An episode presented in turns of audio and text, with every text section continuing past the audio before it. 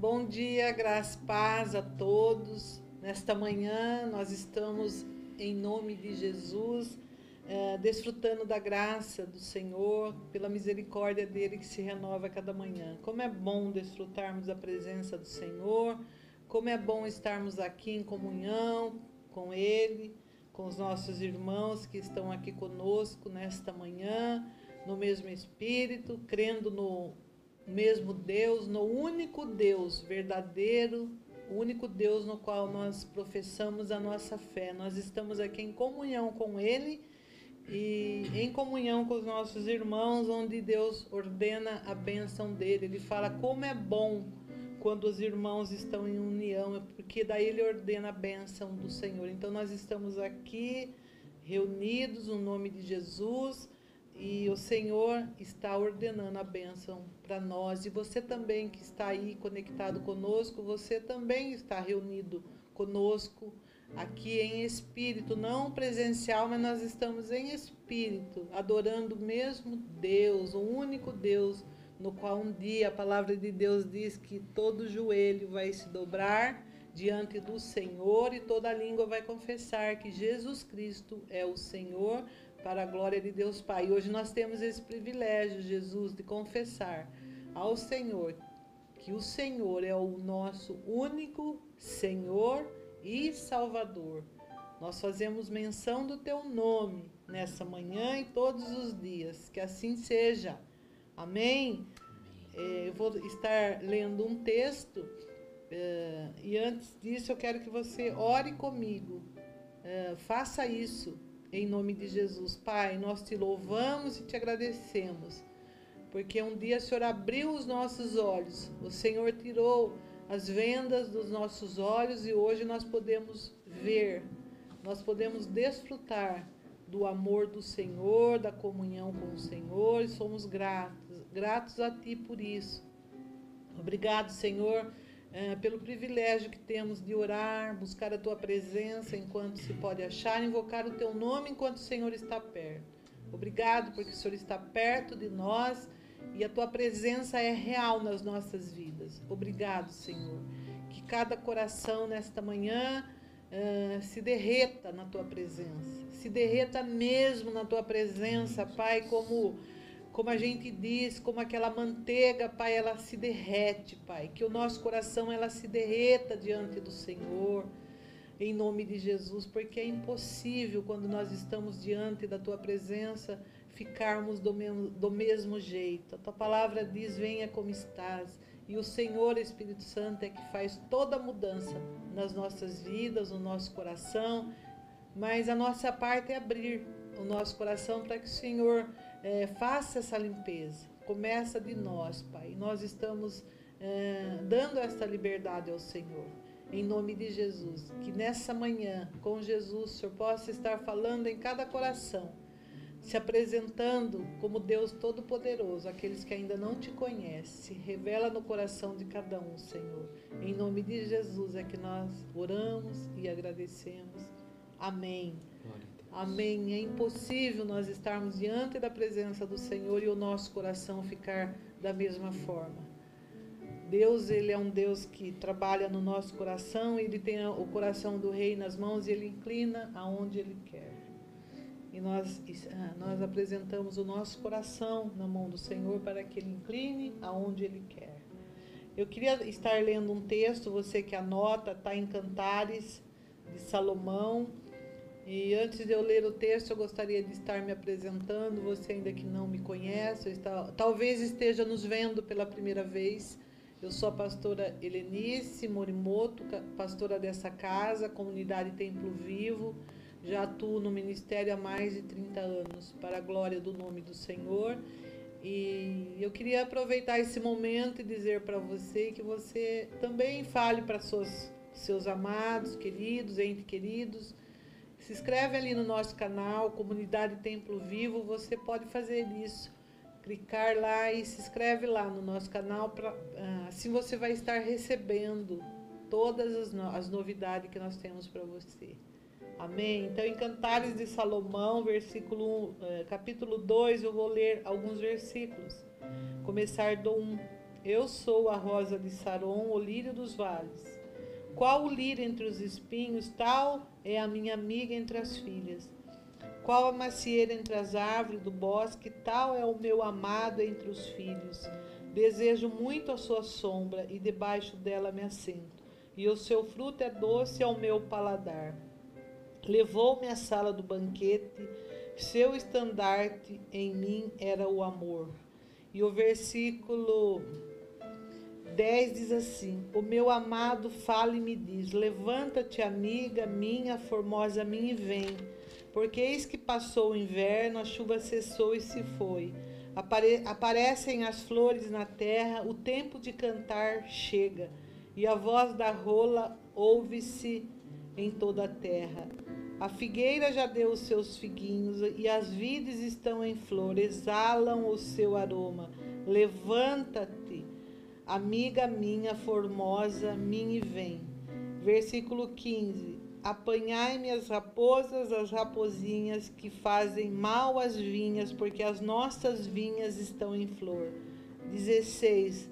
O meu amado é meu, e eu sou dele, e ele apacenta o seu rebanho entre os livros que texto maravilhoso para nós estarmos iniciando esta manhã com Jesus. É muito lindo, é muito refrescante para nós, ele traz refrigério para nossa alma. Eu vejo assim como um refrigério mesmo para nossa alma esse texto nessa manhã. Quando ele fala assim, no versículo 2: Qual a macieira entre as árvores do bosque, tal é o meu amado entre os filhos desejo muito a tua sombra, debaixo dela me assenta. Que delícia você poder desejar estar na sombra do Deus onipotente. Debaixo, assentado-se essa sombra. Essa sombra ela traz refrigério, ela traz delícias, ela traz uma, um refrigério, um, um refresco para nossa alma. E ele te convida a você e a mim nessa manhã. Você está é, com esse desejo no seu coração de sentar à sombra, debaixo dela, e o seu fruto é doce como o meu paladar. Ele levou minha sala do banquete, a sua bandeira sobre nós, o seu estandarte era o amor.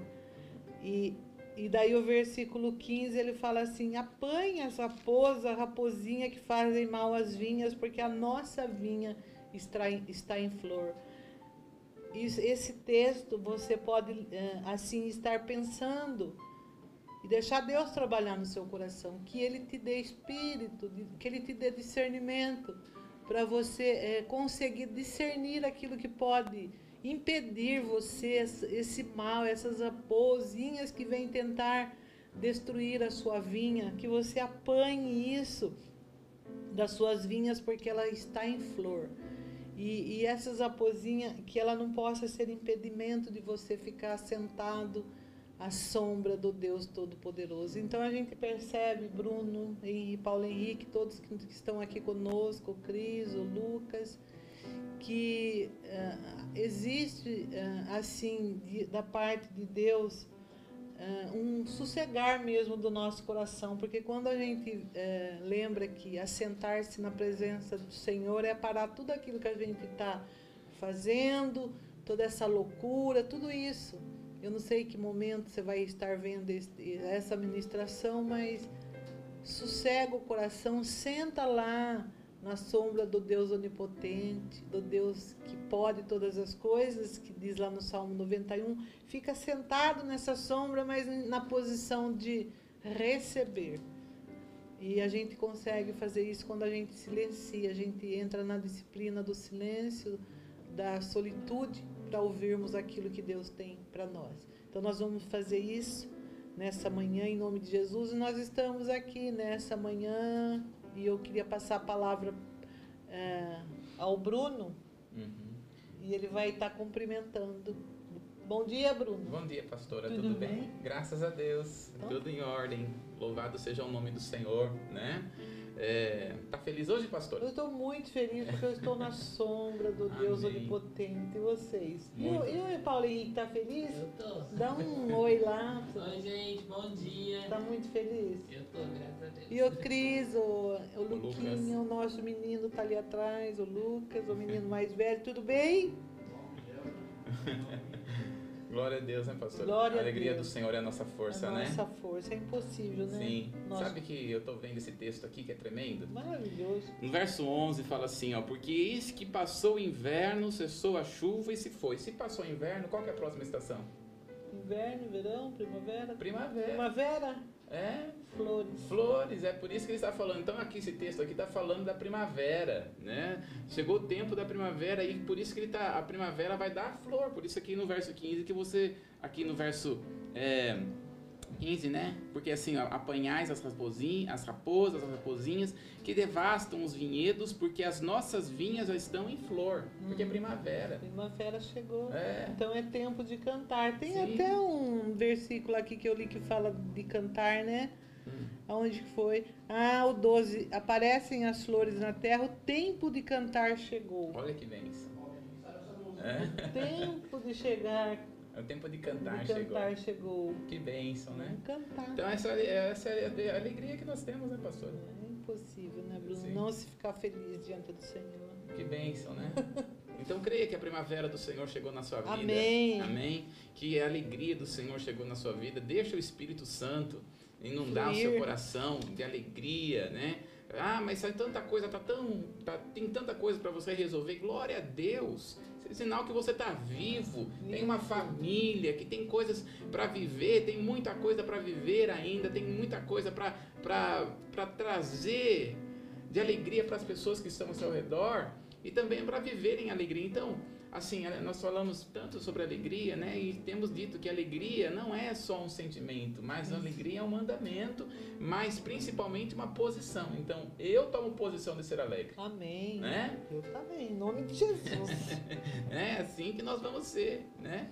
E eu creio que será uma bênção nessa manhã para nós. Estamos com algumas perguntas aqui. Hoje é nós colocamos como a roda dos esclarecedores, É, né? roda dos esclarecedores. né? Então, tem algumas perguntas aqui que nós terminamos de falar sobre as sete cartas do Apocalipse. Eu espero que tenha sido bênção para você, mais que bênção, que eu espero que em nome de Jesus o Senhor tenha moído o seu coração. Derretido, né, Bruno? É, Como a manteiga, né? Como você a falou. manteiga, ai que lindo, né? Deus é, traz cada coisa para nós É. falar, pra gente falar. É. Então que o seu coração, que o nosso coração esteja sempre pronto para receber da parte do Senhor, né? O que vem dele. Então, a palavra que o Senhor tem para nós, o inverno já passou. Amém? Né? Espiritualmente nós podemos dizer, né? Jesus é a nossa primavera, Amém. né? Jesus é a alegria, é o sol da justiça, É. né? Que nos traz a força para vivermos nessa terra, né? Muito bem. Então vamos aqui fazer algumas perguntas, né? Eh, Tem a, a pergunta aí da Vera, né, pastora? Pergunta aí, qual que é a pergunta da Vera aí? Qual Da tem aí? Vera, deixa Da eu ver. Vera. Talvez a Vera esteja assistindo, nos assistindo, né? Um grande abraço para você, viu, Verinha? Em nome de Jesus. É a Vera Jesus. Isso. Ela tem duas, né, Bruno? Fale. Vamos Por que não ouço o Espírito Santo se vivo buscando a palavra e orando? É a primeira pergunta dela. Olha só, é, muitas pessoas têm essa situação assim, ai, como que eu vou ouvir a voz de Deus? Como que é a voz de Deus, né? Em Apocalipse, olha só que interessante que a palavra do Senhor fala, né? Deixa eu, Apocalipse no capítulo 1, deixa eu ver aqui onde que está. Apocalipse no, no capítulo 1, ele vai dizer que a voz do Senhor são como voz de muitas águas, né? Deixa eu pegar aqui. é, ah, onde é que está? Ah, refinado, tinha na mão sete estrelas, quando viu seus pés, porém ele pôs. É, hum, estou, é estou lembrando agora desse versículo, mas está aqui em Apocalipse. Vamos, vamos, vamos pro, para os universitários, né? Vamos procurar. Vamos procurar aqui. Mas está em Apocalipse. Ah. Apocalipse 19, 6. Vamos lá. Os universitários aqui tem, estão nos ajudando. Deixa eu ver aqui. Ó. Apocalipse 19, 16 diz assim. É, 19, 6. Então ouvi uma voz, voz de numerosa multidão, como de muitas águas. Tem mais um outro que ele fala que a voz do Senhor é como de muitas águas. Mas é salmo. Eita. Tá tocando aqui. Eu acho que é salmo. Aí tem Ezequiel 1, 24. Ah, Salmo 29. vamos lá.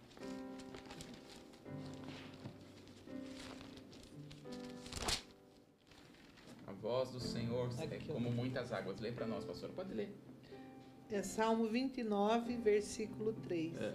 A voz do Senhor ouve-se sobre as águas. O Deus da glória troveja. O Senhor está sobre as muitas águas. A voz do Senhor é poderosa. A voz do Senhor é cheia de majestade. A voz do Senhor quebra o cedro. Sim, o Senhor quebra o cedro do Líbano. Olha só, então a voz do Senhor como, são como voz de muitas águas. Tem um- uma música do Renascer Praise, né? Que vai falar assim, ó. Eu conheço o teu rosto, mas é, eu não conheço o teu rosto, mas te reconheço em todo lugar. Nunca toquei em tuas vestes, mas sinto teu perfume no ar. Não sei como é a tua voz, mas só ela me guia. Eu não consigo viver sem você na minha vida. Que amor é esse que se move dentro de mim e que me alcançou com perdão, intensamente me atraiu. Então, quando nós olhamos aqui, é tremendo, ó. Não conheço a tua voz, mas só ela me guia. Então, quando nós estamos falando sobre voz do Senhor, muitas pessoas pensam que voz é que é uma voz como ouve a minha voz, né? Ah, essa é a voz do Bruno, essa é a voz da Helenice. Não, é uma voz interior. Quando a palavra do Senhor está falando aqui em Apocalipse, no capítulo 3, olha só, Apocalipse, capítulo 3, no verso 20, ele diz assim, ó: Eis que estou à à porta e bato, e se alguém ouvir a minha voz e abrir a porta, entrarei com ele, entrarei em sua casa e serei com ele e ele comigo. Então esta voz não é uma voz como se uma voz de uma pessoa, mas é uma voz do seu interior, é uma voz do- da, da- da sua intimidade. Então quando nós vamos ver aqui, e ontem nós falamos que esta igreja não é uma igreja de avivamento, e daqui a pouco nós vamos falar porque tem uma pergunta sobre isso, mas é uma igreja que tem intimidade com Deus. São, são poucos, mas é uma igreja que os poucos daqueles que desejam intimidade com o Senhor re- realmente terão uma profunda intimidade com Deus, que conseguirão entender e identificar a voz do Senhor no seu interior. Porque a voz do Senhor, ela vem do interior do nosso coração. É a voz do Senhor que convence o homem do pecado, da justiça e do juízo. É o Espírito É o Santo. Espírito Santo. Por isso que essa igreja precisa estar em um nível de intimidade tão grande, né? Porque é a igreja do arrebatamento, né? E é por isso que em Apocalipse capítulo 4, no verso 1, ele fala o seguinte: depois destas coisas, 4:1 de Apocalipse. O que que é esta depois destas coisas? Depois das igrejas. Então, capítulo 2, capítulo 3 está falando de igreja. Capítulo 4 ele começa a dizer: depois destas coisas, depois da igreja. Olhei e eis somente uma porta aberta no céu, como também a primeira voz que ouvi como de trombeta falar comigo. E tem uma pergunta a respeito disso, né? Da Fátima, se eu não me engano. Qual é a base bíblica? Qual a pergunta aí, pastor? Da Fátima. É, Bruno, eu quero saber que conclusão e base que você afirmou que a trombeta não vai ser o som e sim a voz do Senhor nos chamando. Muito bem. Então veja, Apocalipse 4:1 é a base que nós temos, que vai dizer que depois destas coisas eu vi uma somente uma porta aberta, como também a primeira voz que ouvi. Veja aqui, ó, como de trombeta. Não é trombeta. Como de trombeta, a falar comigo dizendo: sobe. Então, ele já está dizendo aqui que é uma voz poderosa, é uma voz de intimidade, é uma voz que estremece. Sabe quando a pessoa está apaixonada pela outra pessoa e só de ouvir a voz da pessoa já fica. É. É, Você ficava assim com o pastor Paulo. Uhum. Quantos anos? Você ficava com a Tânia? Ou até hoje. Então, Né? vamos devolver a pergunta. Então, assim, ó, sabe quando você ouve a voz do seu amado, da sua amada, e o seu coração se, alegra de ouvir a voz, né? E quando você se al- alegra de ouvir a voz, é, é esse enton- intonante, sabe? Por exemplo, quando uma pessoa vai casar, não é uma trombeta que vai tocar pá, pá, pá, pá. Toca aí, Pa- Paulinho. A marcha nupcial. É, toca lá a marcha nupcial, Paulinho. Ó. Não é trombeta? Pois é. Então é esse tipo de trombeta, né? Dizendo, é, uma quando a pessoa ouve a voz, essa trombeta, o que que acontece? Estremece, né? Mesmo. Ainda mais quem é mulher, né? Fica até chora. Ah, né? Mulher assim, é incrível. Quando vai casar, uma mulher tá casando, você olha para as outras, tá tudo chorando. né? Nós homens a gente fica, mas por que será que tá chorando? Por isso que o Espírito Santo representa o mesmo papel da mãe, né? exatamente, Que coisa, né? E aí, esta voz, quando se ouve no casamento essa trombeta, estremece o coração. É. A da mesma maneira, quando o Espírito do Senhor dizer para você, Fátima, Fátima, sobe, você vai estremecer. E vai ser um sentimento tão rápido, vai um piscar de olhos. Pum! A pessoa será arrebatada. Que Né? lindo, né? E a- em 1 Tessalonicenses, capítulo 4, 1 Tessalonicenses, que está, Paulo está falando mais sobre o arrebatamento, ele fala que é a trombeta de um arcanjo. Lá, 1 Tessalonicenses 4, no verso 16, diz assim: Porquanto o Senhor mesmo, dado, dada a sua palavra de ordem, ouvida a voz. Olha só. Ouvida a voz do arcanjo e ressoada a trombeta de Deus, descerá dos, descer, é, descerá dos céus e os mortos em Cristo ressuscitarão primeiro. Então veja só. Ver, capítulo de 1 Tessalonicenses 4,16. Ouvindo, ouvida a voz. A voz do arcanjo. E aí fala assim, mas não é a voz do Senhor? E aqui está falando voz do arcanjo. Então, é, é, essa, esse arcanjo aqui, ele não necessariamente pode ser um anjo. Pode ser sim um anjo do Senhor dizendo sobe para nós. Porque é, não necessariamente precisa ser Jesus. Mas uma voz como de trombeta. E aqui está falando que é um arcanjo. Pode ser um arcanjo, mas também não necessariamente que é. Uhum. Mas por quê? Porque existem anjos e tem arcanjos que vão servir ao Senhor exatamente nesse tempo, né? Então assim, no momento do arrebatamento, é uma voz que nós vamos ouvir como de trombeta, é uma voz, a Bíblia está falando aqui. É uma voz como de trombeta, e esta voz vai dizer: "Sobe, Helenice". E aí eu não sei, talvez venha um anjo, venha um anjo e leve você. E leve eu, leve o Paulinho, leve né? O Lucas, leve o Cris, leve você que está nos assistindo. Vai ser uma voz. Vai subir. E vai subir. É algo extraordinário que vai acontecer. É a coisa mais extraordinária que vai acontecer nesta terra. Então é uma voz como de trombeta, porque a própria palavra fala. Então não fique esperando uma trombeta. Pom, pom, pom, não fique esperando, porque não vai ser assim. É uma voz, ou seja, tão forte como de trombeta, né? É, uma outra pergunta que foi feita, não está aí, é qual a igreja que ficará na tribulação? Essa é uma pergunta tão importante. É só lembrando que a igreja é cada um de nós. Uhum. Nunca pode esquecer disso, né? É isso que eu ia falar agora, Uhum. né? Porque até tem falar, está falando aí, será que essas igrejas podem ser tidas como denominação? Denominação? Olha, a igreja do Senhor não está ligada à denominação. A igreja do Senhor está ligada ao coração. Essa é a diferença. Quando nós estamos falando sobre tribulação, igreja e tribulação, nós vamos ter três igrejas que nós vimos aqui nas sete cartas que falam sobre tribulação. A primeira igreja é a igreja de Esmirna, né, que vai passar por dez dias de tribulação.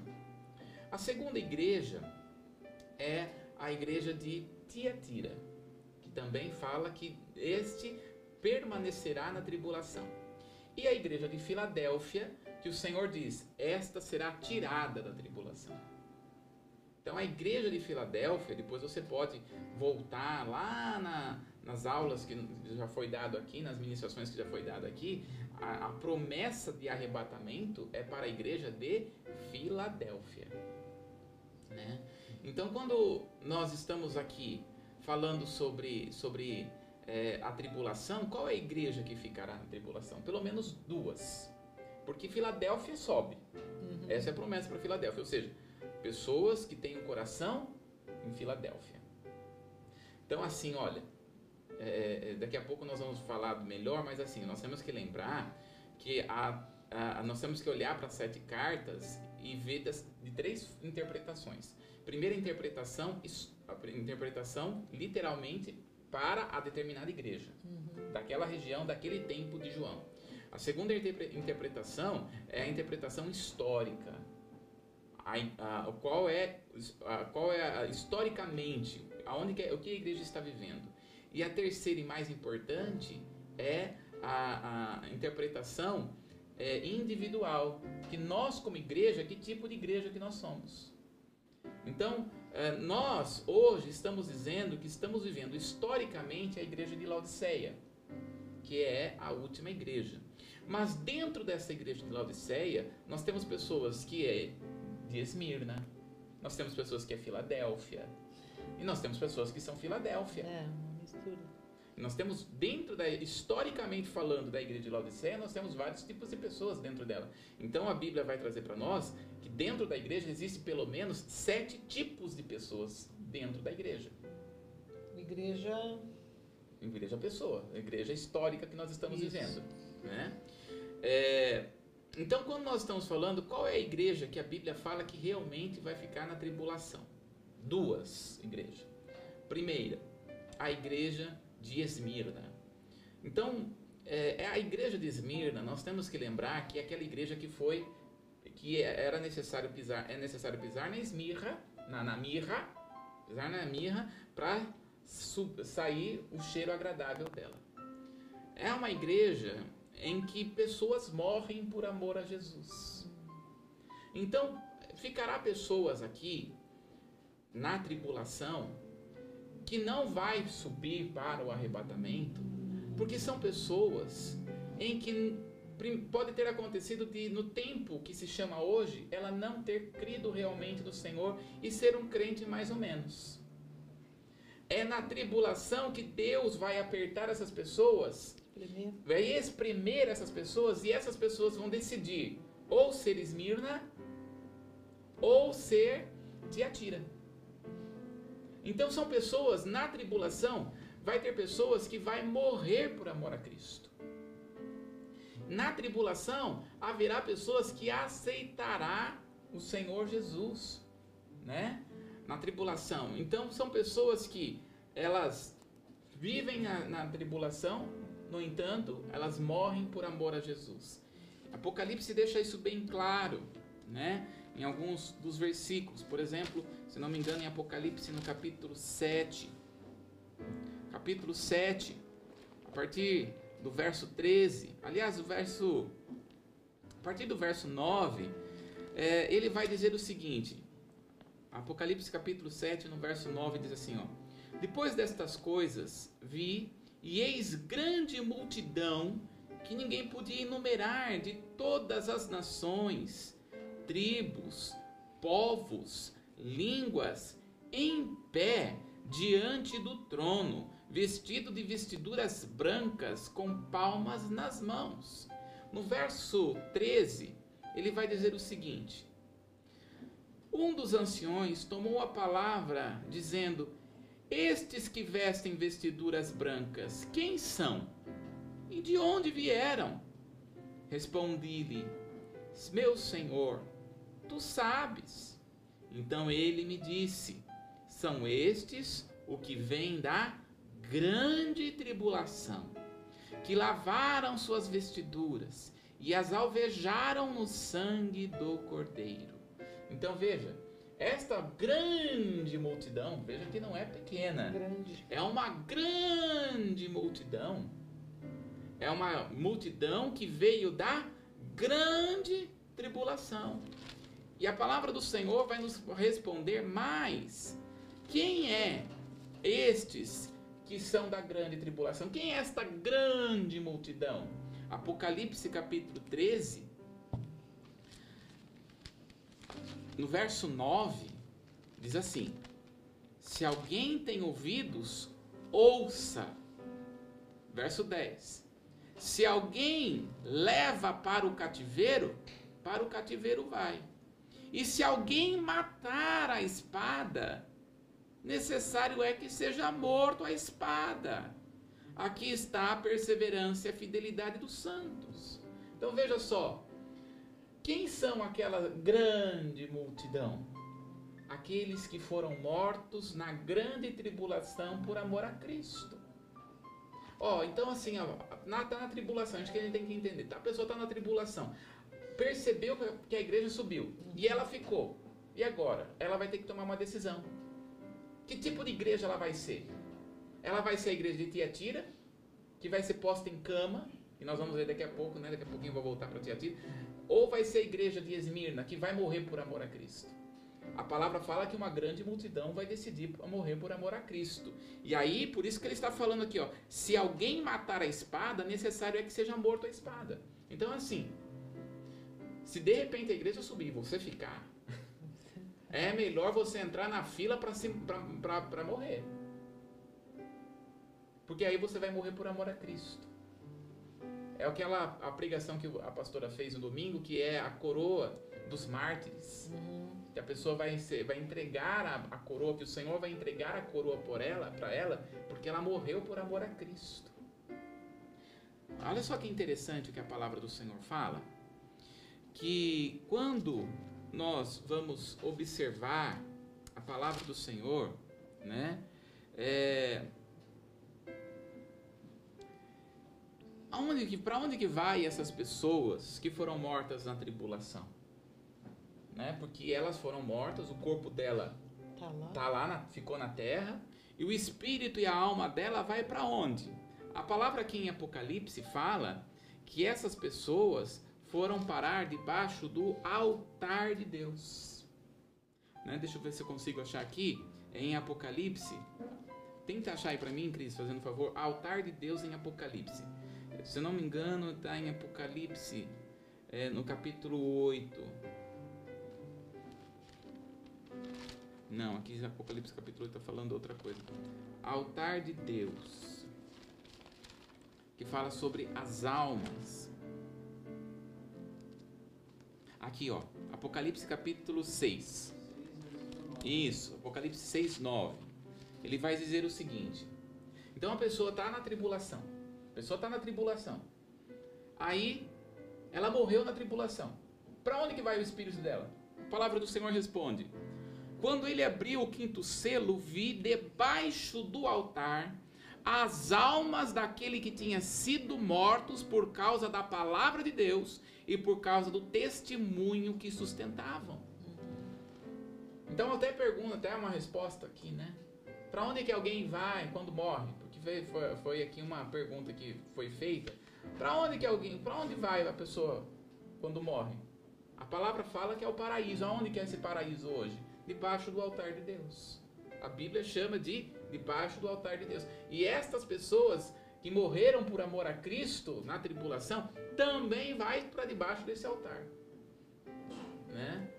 E aí você tem que lembrar um pouquinho sobre a, a, a o tabernáculo de Moisés, né? Que tinha lá o, o altar, que é o lugar, o lugar de, de oração, né?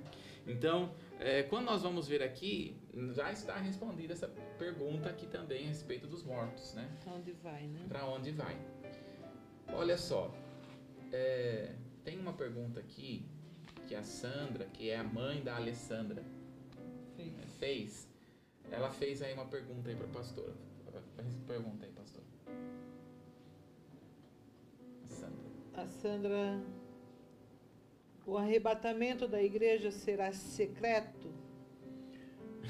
Tem várias perguntas. Olha só, Ah, o arrebatamento da igreja será secreto? Sim. Sim. Né? Aí, queridos, nós vamos ter que entrar em muitas outras coisas, mas a igreja será arrebatada. Primeira coisa, qual é a igreja que vai ser arrebatada? Nós acabamos de responder. Será a igreja de Filadélfia. uhum. né? Outro ponto, é, quando nós estamos falando de ser secreto, por que que é secreto? Né? Essa expressão, né? Arrebatamento secreto da igreja veio, é, é mais uma expressão adventista do que no meio do povo que crê no arrebatamento antes da tribulação, porque a igreja que crê no antes da tribulação é pré-tribulacionista. Então, não é, não é costumeiro falar arrebatamento secreto entre os tribulacionistas, entre os pré-tribulacionistas. Então, é, sim, por que, que é- vai ser secreto? Porque é um casamento. Né? O que, que é o arrebatamento? Arrebatamento é a, a noiva de Jesus casando com o noivo que é Jesus. Por isso é um encontro, é um arrebatamento ali. Né? Então, quando a igreja passar, e por que, que nós falamos isso? A base está em Mateus capítulo 24. Né? Mateus, inclusive nós, nós estávamos falando sobre isso. Mateus 24. capítulo 24, que é né, o tão falado e às vezes as pessoas querem dar uma torcida no que a própria palavra está falando. Mas nós temos que ficar com a palavra. Veja só, Mateus capítulo 24, a partir do verso 37, ele vai dizer o seguinte: Pois assim como foi nos dias de Noé, também será a vinda do filho do homem. Agora, ele vai explicar como eram os dias de Noé. Ele vai dizer: Porque ah, porquanto assim como nos dias anteriores ao dilúvio, então entenda aqui o dilúvio como a tribulação. A tribulação é, é, é, é uma transfor- a- o dilúvio transformou a terra. O dilúvio é uma purificação da terra. Por que, que tem a tribulação e a grande tribulação? Também é para a purificação da terra. Tribulação e grande tribulação é para a purificação da terra. Então, quando ele está falando aqui, né? é, anteriores ao dilúvio, comiam, bebiam, casavam, davam-se em casamento, até o dia em que Noé entrou na arca. Olha lá, Noé entrou na arca. De Noé entrar na arca até chover, quantos dias foi, pastor? Sete. É isso? Sete dias. né? Olha só, então Noé entrou na arca, ele teve que esperar sete dias para, o dilúvio, para começar a chover. Então olha só, olha só o que Jesus está falando. Ele fala assim, ó, Noé entrou na arca, ficou sete dias na arca e naqueles dias não o perceberam. Uau! Estava distraído. O povo percebeu que Noé entrou na arca antes? Não. Não percebeu. distraído. Exatamente.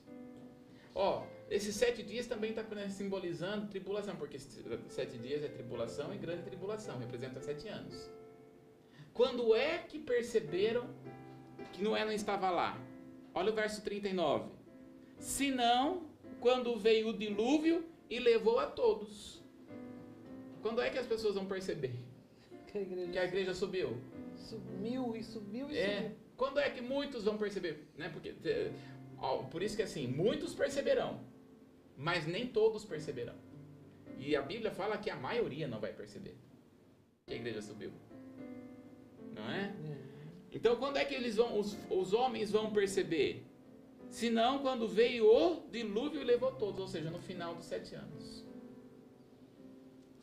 É duro, né? Duro.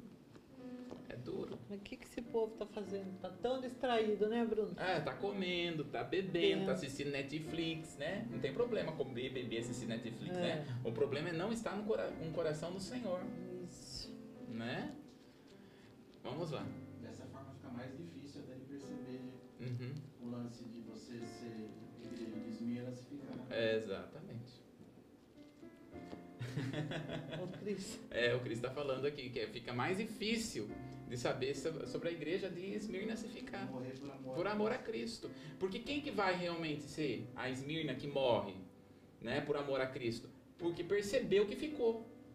Aí vai ser, peraí, eu fiquei. Ó, como é que a, que a pessoa vai saber se teve o arrebatamento ou não? Olha para Israel. Israel é o relógio de Deus na terra. E principalmente quando se diz respeito ao templo. Você começou a ver o templo sendo construído, você já fica com as orelhinhas em pé. De um sinal. Que já é o maior sinal do arrebatamento. Aliás, o maior sinal para o arrebatamento já aconteceu em 48. Então, muita gente pergunta assim: o que, que falta para acontecer o arrebatamento? Mais nada. Não acontece, falta mais nada. Porque o Senhor falou assim: olha, quando vocês. Mateus capítulo 25, né? Ele está falando, está falando aqui, olha, quando você começar a ver as, a, a figueira brotar, sabei que está próximos dias. E nós sabemos que os últimos dias está apontando para 70. 70 anos é uma geração. O que passa, diga, passar disso é o quê? Fadiga. Em 2018, Israel fez 70 anos de existência. Nós entramos na fadiga da terra. Por isso, que podemos esperar daqui para frente? Não espere coisa muito boa, principalmente da política e da economia. Não espere. Né? Então, é, é por isso que nós temos que estar atento. Só- Olha para Israel, gente. Olhar para Israel, né? O Brasil deveria sim, o Bolsonaro deve sim assinar reconhecendo que Jerusalém é sim a capital de Israel e não Tel Aviv, porque hoje a capital de Israel estabelecida pela ONU não é Jerusalém, é Tel Aviv, né? E o Senhor deu Tel Aviv é o que é Jope, lembra da cidade de Jope lá do Centurião, do é, Cornélio. do Cornélio, né? Cornélio vivia em Tel Aviv, Jope. Jope, que Uhum. antigamente chamava Jope. Cornélio se converteu lá. É, mas não é a capital de Israel. Jerusalém é a capital eterna de Deus. Então Deus vai colocar a mãozinha aí, gente. Tudo está sendo preparado para o anticristo. Tudo está. Né? Vamos ver. Outra pergunta, pastor. Tem tantas perguntas aqui, né? A gente vai ter que fazer é, rodas esclarecedoras e tem uh, parte dar. 2. Não vai dar para acabar hoje. É. Pode ser a outra da Sandra? Pode. É, Quem são os 144 mil selados do Apocalipse? Vamos lá, Apocalipse capítulo 7 e depois Apocalipse capítulo 14. A Bíblia deixa bem claro quem são. Vamos lá. Apocalipse capítulo 7 vai falar sobre os 144 mil. E Apocalipse 7, verso 4 vai dizer aqui: Então ouviu o número dos que foram selados, que eram 144 mil de todas as tribos dos filhos de Israel. Pronto. Quem são 144 mil? São todos das tribos de Israel, dos filhos de Israel. São judeus. Judeus. Né? E aí tem lá né, os 144 mil, e vai ter duas tribos que não vão estar listadas, que é Efraim e Dan, e no lugar de Efraim vai estar José, e no lugar de Dan vai entrar, vai entrar Levi, né, que são Levi não tinha direito à terra, né? Mas são judeus. Então, quem vai pregar o evangelho? Na- na- porque assim, ó, vai ter salvação na tribulação? Vai. Quem vai pregar o evangelho? Os 144 mil judeus. Porque está falando aqui que são judeus, né? 144 mil judeus. Agora, há uma coisa muito interessante a respeito disso, né? Que também é uma linha teológica que precisa ser pensada. Porque veja só, gente, eu sempre digo o seguinte, quando fala sobre Apocalipse, quando Daniel foi interpretar o sonho de Nabucodonosor, lembra lá, né? E Nabucodonosor viu a estátua que era de ouro, cabeça de ouro, né? É, bron- é, é, é, depois peito de prata, né? É, aliás, peito de bronze, é, cinturão de prata, né? E depois as pernas de ferro e depois os pés misturados com ferro, né? Quando nós olhamos aqui é, para essa para essa figura, Daniel vai interpretar lá em Daniel capítulo 2, vai interpretar pra, dizendo assim para o Nabucodonosor: Ó oh, rei, você é a cabeça. Então nós já identificamos aqui que a cabeça é Babilônia. Aí Daniel continua dizendo assim, ó, depois de ti virá outro reino. E depois de ti virá outro reino. E depois de ti virá outro reino. Daniel sabia quais eram os próximos reinos depois da Babilônia? Não, por isso que ele vai dizer outro e outro. Nós estamos na outra ponta da história. Então nós podemos dizer que é Babilônia, depois da Babilônia vem os Medo-Persas, depois dos Medo-Persas vem a Grécia, depois da Grécia Roma. Mas por que, que nós sabemos? Porque nós estamos na outra ponta da história. Então quando nós estamos falando sobre Apocalipse, uh, nós não estamos no ponto final da história. Então tem coisas que em Apocalipse está escrito que ainda não aconteceu. Então nós podemos interpretar o que pode ser. Então a Bíblia fala aqui que são 144 das tribos dos filhos de Israel. Mas também há uma interpretação dizendo que esses 144 mil não necessariamente que seja um número exato, que somente 144 mil. Mas pode ser, porque quando a Bíblia fala de 144, é 12 vezes 12 vezes mil. E esse mil não necessariamente que é um número redondo, mas que é sim uma, uma, uma, algo que é infinito. Por exemplo, a palavra do Senhor fala que a bênção do Senhor vai até mil gerações. Então ele fica contando 98, 99, mil. Acabou a bênção aqui. Ele fica contando assim? Não. O que, que acontece? Ele está falando de mil que é uma continuidade, algo grande, poderoso. Então aqui pode ser pessoas que foram chamadas por Deus especificamente que, que proclamam o evangelho durante esse tempo na tripulação, né? Mas eu fico mais aqui com a palavra, é, com a né? Palavra. Que realmente é 144 mil judeus pelo fato de que tem que ser completado este número no tempo na, no tempo de que eles precisam falar o evangelho, precisam pregar o evangelho, né? Muito bem. Outra pergunta, pastora. Tem uma da da Gleice Manzato. Hum. Quero saber se as sete igrejas da Bíblia podem fazer referência às denominações de igreja que existem atualmente, ou se todas estão passando pela mesma exortação. Então, olha só, não, a, a, as igrejas não vai trazer é, visão denominacional. A, as sete cartas, ela tem a ver com a história. Então, assim, não, tem, não é uma denominação, é a história. A história da igreja. Dentro da história que nós vamos ver em Apocalipse capítulo 3, nós vamos ver fatos e verdades que estão em algumas denominações.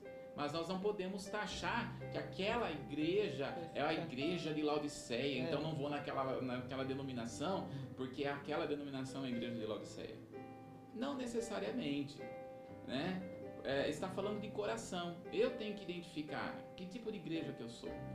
Tipo de igreja está o meu coração. Agora, claramente que as denominações vão influenciar o tipo de igreja que a pessoa vai ser. Olha só a responsabilidade. É por isso que ele fala sobre o anjo da igreja, que são os pastores. Então, quem é, são os anjos da igreja? São os pastores. Isso. A responsabilidade dos pastores é ensinar as pessoas a ser igreja de verdade.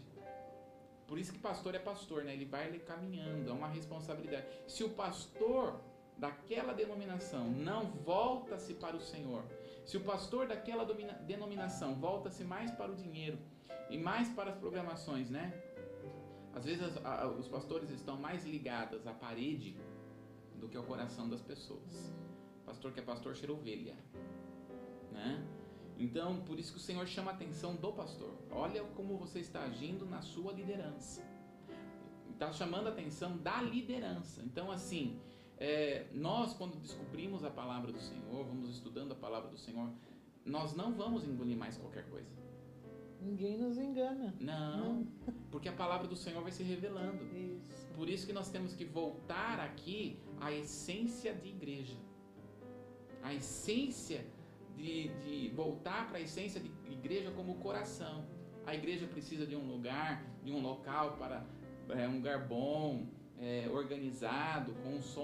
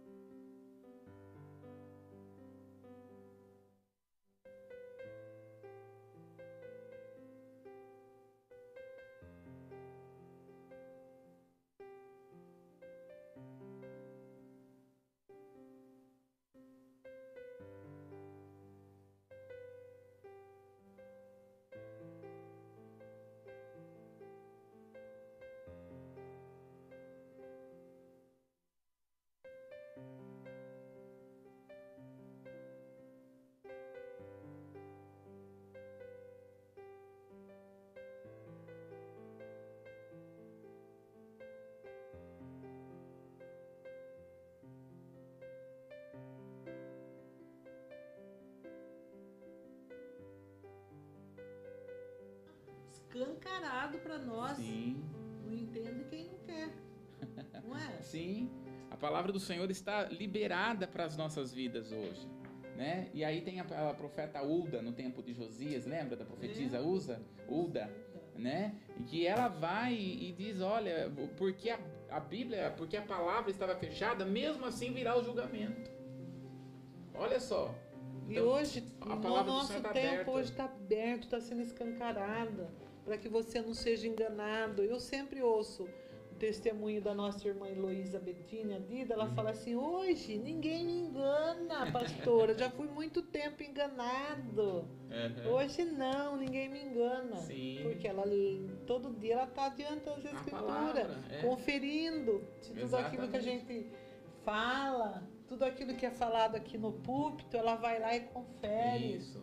Vai Olha que responsabilidade nossa. Sim. E olha só, nós estamos em um tempo, num movimento diferente. Eu quero aqui, pastora, fazer uma pergunta do André, que é o filho do Anderson, que é uma pergunta. né, Todas as perguntas são importantes, mas ele fez uma pergunta é, teológica, filosófica e contemporânea. Nossa, menino. É, é, é, só que é muito inteligente para fazer. Ele é inteligente, né? Porque ele fez essa pergunta, é fenomenal. Aí ele vai começar dizendo assim, ó. Partindo que estamos na igreja de Laodiceia, qual é a perspectiva bíblica para o futuro da igreja nos últimos dias? Bom, depende de qual igreja, né? Se a igreja de Filadélfia, o futuro da igreja de Filadélfia é tremendo e poderoso, que é o encontro e o arrebatamento com Cristo Nos ares. nos ares. A igreja de Tiatira vai ficar na tribulação e não será salva. Né? Depois você volta lá em Tiatira e vê como que é essa igreja. E a igreja de Esmirna, o futuro desta igreja é morrer por amor a Cristo. Né? Agora, partindo de Laodiceia, qual que é o futuro da igreja de Laodiceia? Pior, terrível. Só que é o seguinte, ele está falando aqui dessa igreja, apesar de ser tão, está colocando Jesus para fora, esta, há dentro desta igreja pessoas que buscam intimidade com Deus. Então, para as pessoas que buscam intimidade com Deus, o que, que ele está falando? Embora está, está passando pelo, pela historicidade de Laodiceia, o coração é Filadélfia. Então, busca intimidade com Deus. Busca ser fiel ao Senhor. Né? Então está dentro de Laodiceia, mas dentro de Laodiceia tem aqueles que buscam intimidade, que estes que buscam intimidade, esses que buscam intimidade é, é Filadélfia. E aí ele diz a seguinte, e mais uma, né? Existe alguma possibilidade de salvação para a igreja, para a igreja de Sardes ou Tiatira, né? Para a igreja de Tiatira, não. Não há salvação para a igreja de Tiatira para a igreja de Sardes, né? Que é a igreja da reforma. Olha, para aqueles que são da igreja de Sardes, né? Que é a igreja da reforma, eu estou buscando aqui, Sardes, né? É, ele vai dizer o seguinte no verso 2: Ser vigilante e consolida o resto que estava para morrer, porque, porque não tenho achado íntegras as suas obras na presença do meu Deus. Lembra-te, pois, do que tens recebido, ouve, guarda e arrepende-te. Então a salvação. Porque todo aquele que se arrepende tem salvação. Tem. Né? Então, para aqueles que são de Sardes, sim, se arrepender da frieza, da, do nível de obra hum, é, que não está agradando ao Senhor. Né? A última pergunta dele aqui, ele diz assim: Só Pode falar. dando uma licencinha, tem uma pergunta, ah, mas é, a gente, acho que você quer responder aquela, mas a gente Pode vai ser. continuar na próxima Pode. terça, porque não vai pode, dar. pode ser. É, Lídia Rodrigues Silva, Salvador, Bahia. Ah, Lídia. Deus abençoe, Lídia. Se o Espírito Santo subiu com a igreja, Hum. como as pessoas que ficaram se converterão? Se o Espírito Santo convence o homem do pecado, justiça e juízo. Muito boa pergunta, Lídia. Né? Vou responder aqui, não sei se o pessoal ouviu, mas é o seguinte: se o Espírito Santo sobe com a igreja, como é que fica aqui? Como é que se tem salvação? Pois é. Veja só, em Apocalipse no capítulo 4, Ela é de Salvador. de Salvador, Bahia. Apocalipse no capítulo 4, ele diz assim, o seguinte, né? É, ao, ah, 4... é, no verso aqui que fala sobre os sete tochas do Espírito. É, uhum, branco, vozes, há diante do trono um mar como semelhante, no meio do trono, o primeiro ser vivente. Não, mas está em 4 mesmo, está no 4, que vai falar sobre, acho que é 4, 4, aqui ó, 4, 5. Do trono saem relâmpagos, vozes e trovões, e diante do trono ardem sete tochas de fogo, que são sete Espíritos de Deus. Então nós vamos ver que a igreja sobe e o Espírito Santo está onde? Diante do trono. Uhum. Nós temos que entender que nosso Deus, o Espírito Santo é Deus, então ele é onipotente, onipresente e onisciente. Quando nós vamos falar aqui, o Espírito, a igreja sobe, o Espírito Santo, ele, é, ele não vai mais impedir sobre a terra o mal. Então assim, olha, quando nós estamos falando sobre a tribulação, nós temos que lembrar que a tribulação está falando da última semana de Daniel. Então, Daniel, lá em Daniel capítulo 9, fala das 70 semanas de Daniel. Destas 70 semanas, 69 já foi. Falta uma semana. Então, como falta uma semana, quando a igreja sobe, a, continua e volta, aliás, na verdade assim, né? Volta o Velho Testamento a última semana, volta ao Velho Testamento. Então, como que o Espírito Santo agia no Velho Testamento? Agia sobre todos? Não.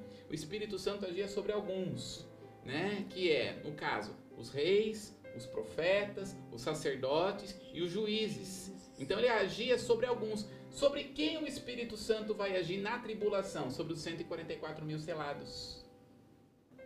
Porque a, a palavra do Senhor em Efésios capítulo 4 ele vai dizer que nós somos selados pelo Espírito. Então, qual que é esse selo dos 144 mil? O Espírito Santo.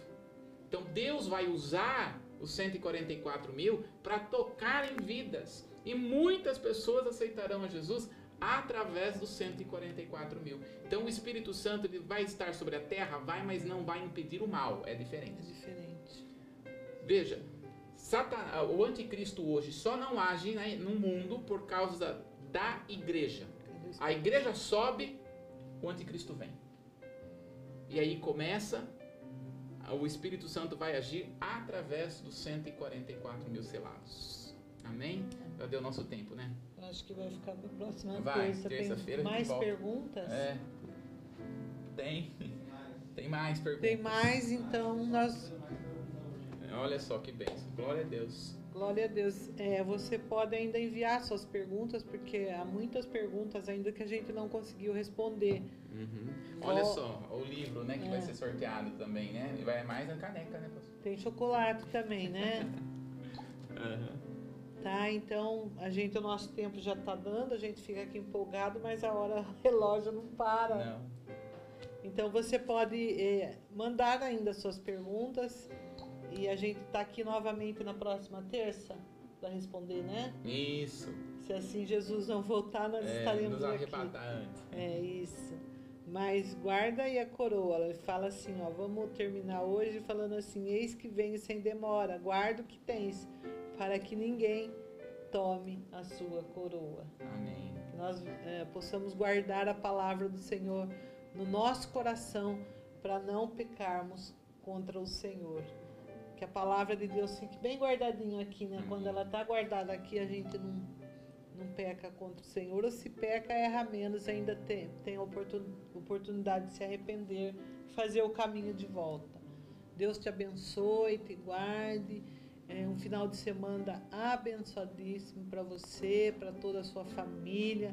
E aproveita aí, se inscreve no nosso canal, Comunidade Templo Vivo, e fica aí ligado conosco em nome de Jesus. Amanhã é sábado, nós temos o impacto à noite. Ele é dirigido pelos jovens, Christian, e domingo é o nosso culto normal e culto da família, né? Isso, e é, são essas as atividades da semana? Amém, é isso. É isso, é. né? Tá bom então. E Deus te abençoe e te guarde em nome de Jesus. Bom final de semana. Abraços.